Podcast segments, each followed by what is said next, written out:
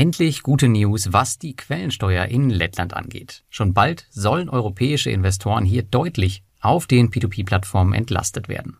Das und vier weitere kurze Meldungen bekommst du in den heutigen Peer-to-Peer-Kredite-News.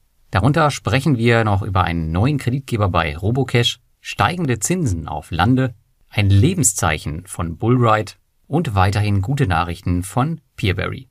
Wie immer findest du alle Links zur weiteren Recherche auf meinem Blog den Verweis dazu findest du in den Show Notes. Viel Spaß! Ja, eine Mega-News, die noch gar nicht weit verteilt wurde, gab es in der letzten Woche vom lettischen Parlament. Hier wurde in der finalen Hörung eine signifikante Änderung im Steuergesetz durchgewunken, die auch für uns massive Auswirkungen haben wird. Es hat noch keine Plattform offiziell bekannt gegeben, aber es sieht so aus, dass ab nächstem Jahr P2P-Plattformen nur noch 5% Quellensteuern einbehalten müssen, statt vorher 20 bzw. 10 mit reduzierten Satz. Damit aber noch nicht genug, denn es wird ein weiterer großer Vorteil kommen. Denn es werden wohl keinerlei Dokumente mehr benötigt. Das lächerliche mehrfache Beantragen einer Steuerbescheinigung für verschiedene Plattformen wird also in Lettland hoffentlich bald der Geschichte angehören. Für alle Investoren von Mintos, Twino, Debitum Network und Wire Invest ist das eine enorme Erleichterung und sollte das Investment dort wieder deutlich attraktiver für uns machen. Ich halte euch hier in den News natürlich auf dem Laufenden, sobald es konkretere Informationen dazu gibt. Neben Steueränderungen in Lettland sind auch Portfolioerweiterungen auf Robocash eher eine Seltenheit, auch wenn nicht ganz so selten. Seit letzter Woche jedoch kannst du über Robocash nun über eine weitere Marke auf den Philippinen investieren.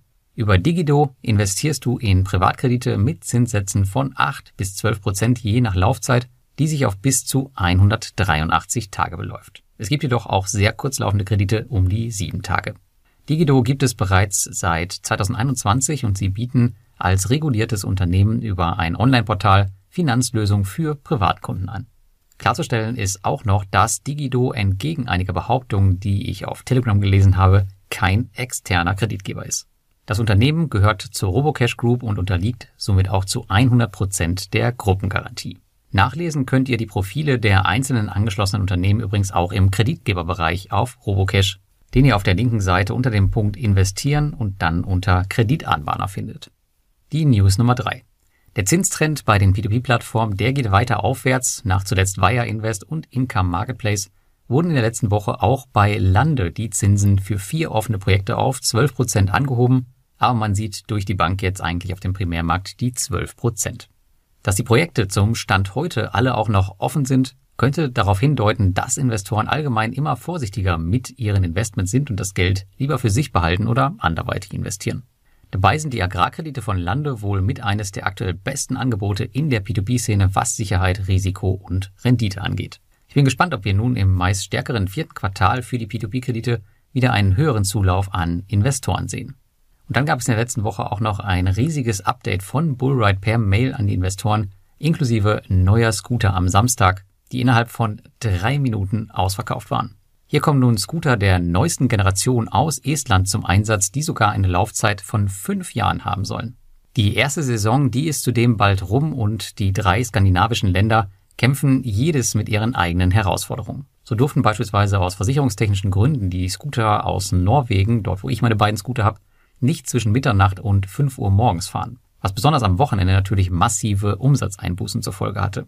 Das Problem ist aber mittlerweile gelöst und auch wenn die erste Saison sicher nicht das war, was sich viele Scooterbesitzer gewünscht haben, sehen die Aussichten doch weiter ungemein interessant aus. So soll es schon zu Beginn des November 500 weitere Vehikel geben, die in Irland und Portugal eingesetzt werden. Ich sage bewusst Vehikel, denn diesmal werden es keine E-Scooter, sondern E-Mopeds sein. Diese werden beispielsweise primär von Lieferdiensten genutzt.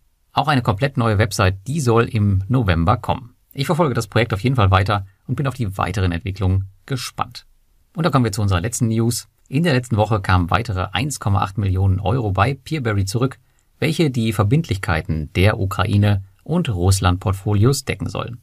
Während andere Plattformen noch nicht einmal damit angefangen haben bzw. konnten, sind damit bei Peerberry nach bereits acht Monaten 50 Prozent des ausstehenden Kapitals zurückgezahlt. Der ursprüngliche Rückzahlplan war auf zwei Jahre ausgelegt. Bei meinem eigenen Portfolio fehlen nun noch rund 2500 Euro und langsam aber sicher verschwinden die Posten Ukraine und Russland im Nirgendwo der Länderdiversifikation. Derzeit sieht es also nicht mehr danach aus, als würde der Krieg in der Ukraine Peerberry-Investoren langfristig bis auf einen Renditeabschlag durch die fehlenden Gelder großen Schaden zufügen. Also überwiegend positive News für die P2P-Industrie aus der letzten Woche. So darf es gerne weitergehen. Damit wünsche ich euch einen guten Start in die neue Woche.